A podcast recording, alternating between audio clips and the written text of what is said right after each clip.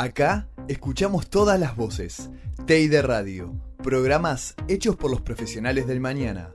Escuchanos donde quieras. Entrás. Escuchanos cuando quieras. Te conectás. Escucha Teide Radio. Teide Radio hecha por periodistas. Radio.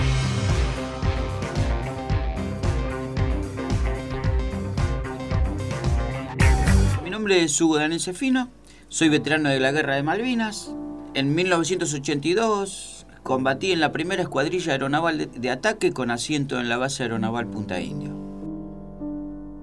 En mi caso particular, uno entra a la Armada, ¿sí? nosotros como mecánicos aeronáuticos nos especializamos en eso. De ahí fuimos a las escuadrillas y empezamos a trabajar en las escuadrillas.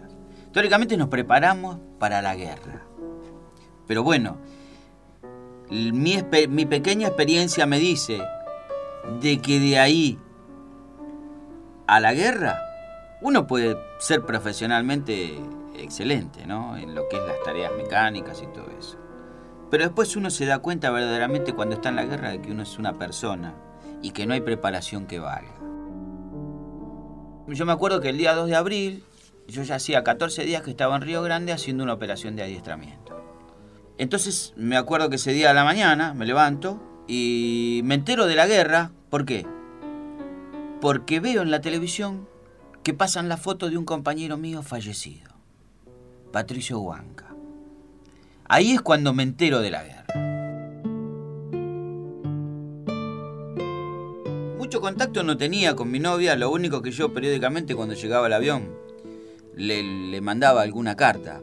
Y alguna carta me llegó de mi hermano, de mi novia, y porque últimamente eh, hubo periodos que los aviones no llegaban porque la, eh, no podían hacer el cruce. Pero te digo, ese fue lo que es el tema correspondencia, fundamentalmente. Te cuento, yo básicamente no quería manifestarle ningún tipo de miedo ni tampoco quería darle mucha información. Porque yo no sé lo que podía llegar a pensar mi novia estando embarazada. En ese momento, imagínate, cuando yo vuelvo de Malvinas, estaba de siete meses, a los dos días ya tuvo amenaza de aborto y tuvo un despiole, tuvo un, des- un desastre. Fue para mí fue ese periodo fue un desastre. O sea, corría peligro mi hija. Gracias a Dios la atendieron después en la maternidad Sardá, estuvo internada, eh, muy, muy complicada, pero por todos los nervios que se comió. Entonces yo no le quería a ella mandar una carta fundamentalmente, decirle, mirá, eh, acá no estamos matando. No. ¿Me entendés? Hola, ¿qué tal? Mirá, estamos bien. ¿Qué sé yo? Algo lo más liviano posible como para que no sufran. Me acuerdo que he pasado varias noches que he tenido mucho miedo. Primero sentía miedo por mí. Perdón. Por mí, por mi familia. Para cómo me había dejado mi, mi- mi mujer que estaba... Mi novia, escuchame hermano, estaba embarazada. Entonces, después, digo, eh, sentía miedo por mí, mi familia. Después, después digo, no, si yo me tengo que morir, bueno, me tengo que ir, me voy. Era tanto el hostigamiento que después de dos o tres o cuatro noches, después sentía miedo. Decía, bueno, mi familia va a llorar un poco y después todo pasa. Entonces sentía miedo por mí. Entonces me di cuenta verdaderamente de que si yo sentía miedo, me bloqueaba. Empecé a sentar a, a darme cuenta de que uno, yo me bloqueaba. Entonces digo, no. Entonces llegó un momento que digo, bueno, ¿qué carajo me importa? Eh, si me tengo que morir y me muero.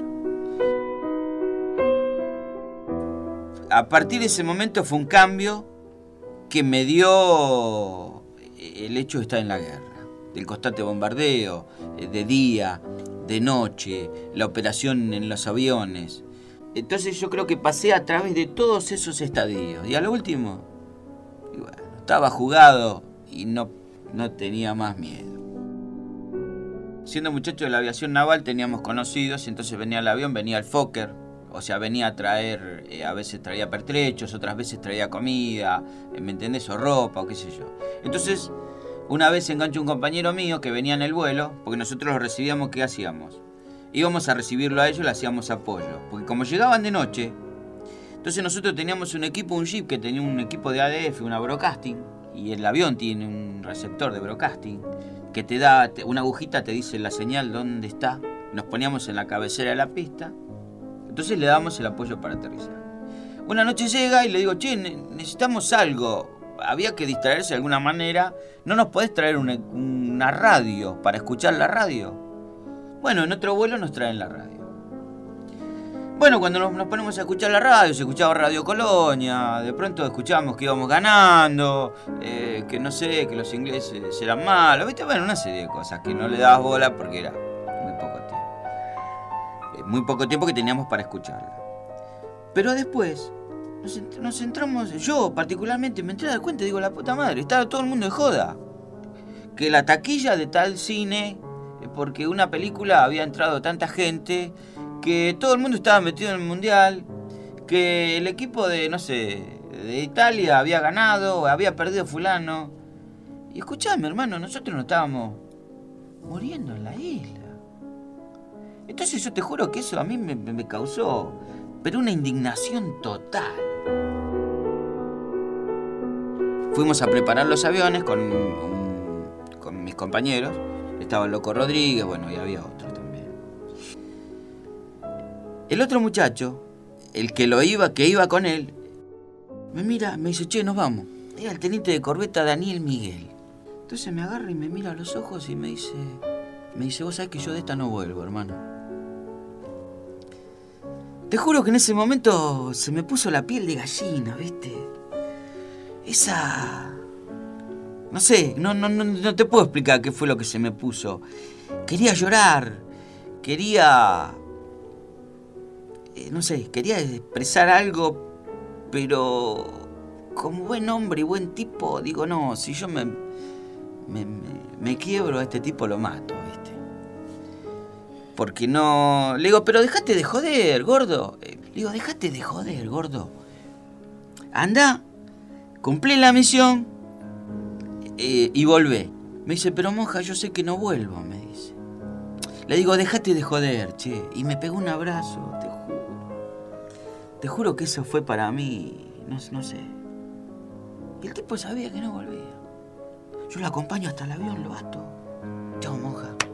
Me dio un beso que te juro que me partió la. Me partió el alma el tipo. Y puso el motor en marcha. Cerró la carlinga. Nos miró a nosotros. Nos mira y nos hace así con la mano. ¿Podés creer que ese tipo no volvió? No volvió.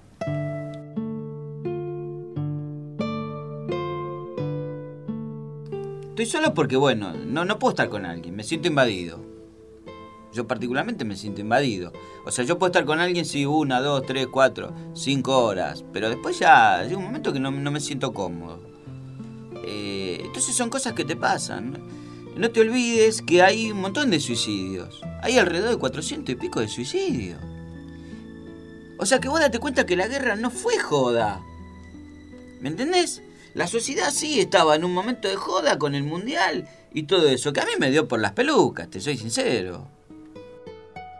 Después de la guerra he escuchado comentarios de los ingleses, que cuando atacaron ellos eh, y se encontraron frente al batallón 5, o sea, se dan cuenta de que estaban frente a ellos porque por las posiciones. O sea, yo le estoy nombrando, por ejemplo, Tumbledon y dos hermanos, que son dos montes que están en Malvinas.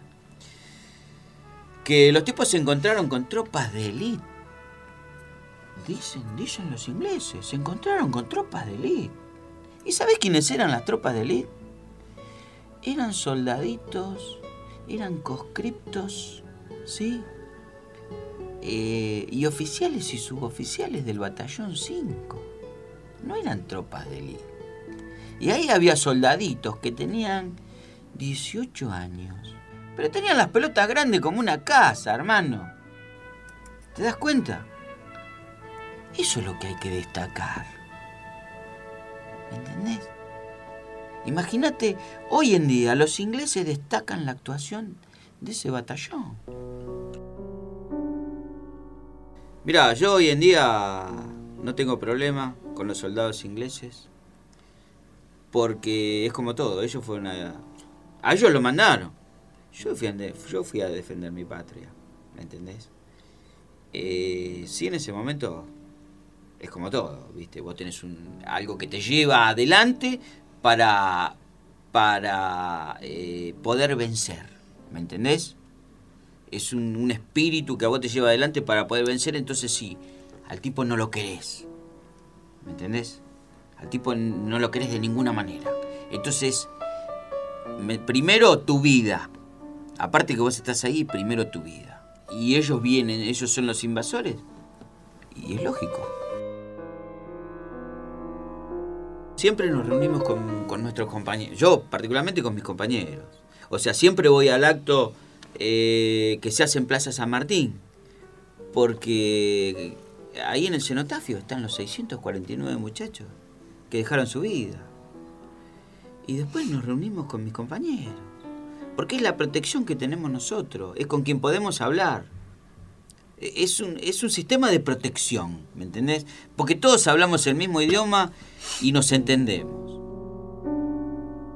La guerra para mí fue horrible, pero fui a defender la patria porque un día 20 de junio eh, lo había jurado. Yo la puta madre. Eh, fuimos un 20 de junio, juramos defender a la patria, y hubo tipos que la defendieron por la vida, y después la sociedad no lo reconoce.